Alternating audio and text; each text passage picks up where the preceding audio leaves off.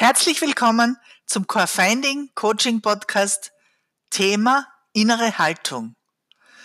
Die innere Haltung, die ich hier beschreibe, ist nicht nur bei Coaching-Interventionen hilfreich, sondern auch darüber hinaus. Wenden wir Coaching-Interventionen bei anderen an, ist sie aber unerlässlich. Für mich gibt es drei entscheidende Punkte, die wir uns zu Herzen nehmen sollten, damit die innere Haltung passt. Erstens, akzeptieren wir, dass wir einander über Sprache weitaus weniger verstehen, als uns bewusst ist. Was ein Gesprächspartner sagt, versteht der Zuhörer oft ganz anders, weil die Worte vom Zuhörer so interpretiert werden, wie es seinem Verständnis entspricht. So kann zum Beispiel der Begriff clever für den einen intelligent und für den anderen schlitzohrig bedeuten.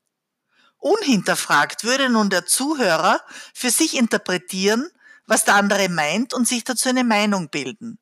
Er kann aber nicht wissen, was der Begriff clever für den anderen wirklich bedeutet. Was können Sie nun machen? Begriffe oder Aussagen Ihres Gesprächspartners wie folgt hinterfragen. Können Sie anhand einer Situation beschreiben, was clever für Sie bedeutet? Was tut eine Person, die Sie als clever bezeichnen? Zweitens. Hören wir auf, Ratschläge zu erteilen. Sie haben sicher schon bemerkt, dass wenn Sie einem Freund Ratschläge geben, dieser oft ablehnend reagiert und je mehr Sie versuchen, ihn zu überzeugen, umso häufiger wird alles abgelehnt. Schlussendlich denken Sie, dem ist ja nicht zu helfen und geben auf. Doch was ist passiert? Der Freund kann mit ihren Ratschlägen schlichtweg nichts anfangen, da sie nicht von ihm selbst stammen, sondern von ihnen. Genauso ist es in Organisationen. Wenn Unternehmensberater von außen Konzepte über Organisationen stülpen und sich dann wundern, warum die Mitarbeiter Widerstand leisten. Es funktioniert einfach nicht, weil man von außen niemals vollständig erkennen kann, welche Faktoren für den anderen alle eine Rolle spielen und in welcher Gewichtung. Nachhaltige Lösungen können nur selbst entwickelt werden.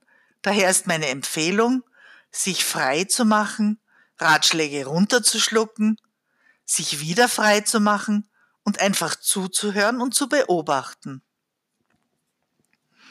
Drittens.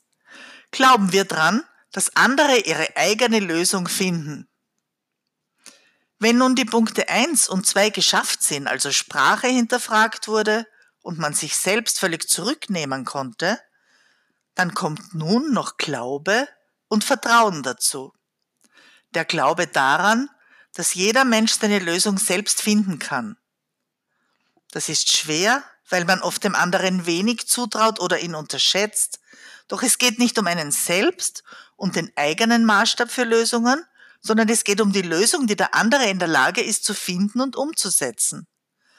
Diese Verantwortung muss bei dem Gesprächspartner belassen werden. Oft eine sehr schwierige Übung, vor allem für Führungskräfte, die Entscheider und Macher sind. Ich ermutige Sie dazu, es auszuprobieren. Sie werden sehen, es lohnt sich. Melden Sie sich gerne, wenn Sie Unterstützung brauchen. Alles Liebe, Ihre Gabriela Pesch.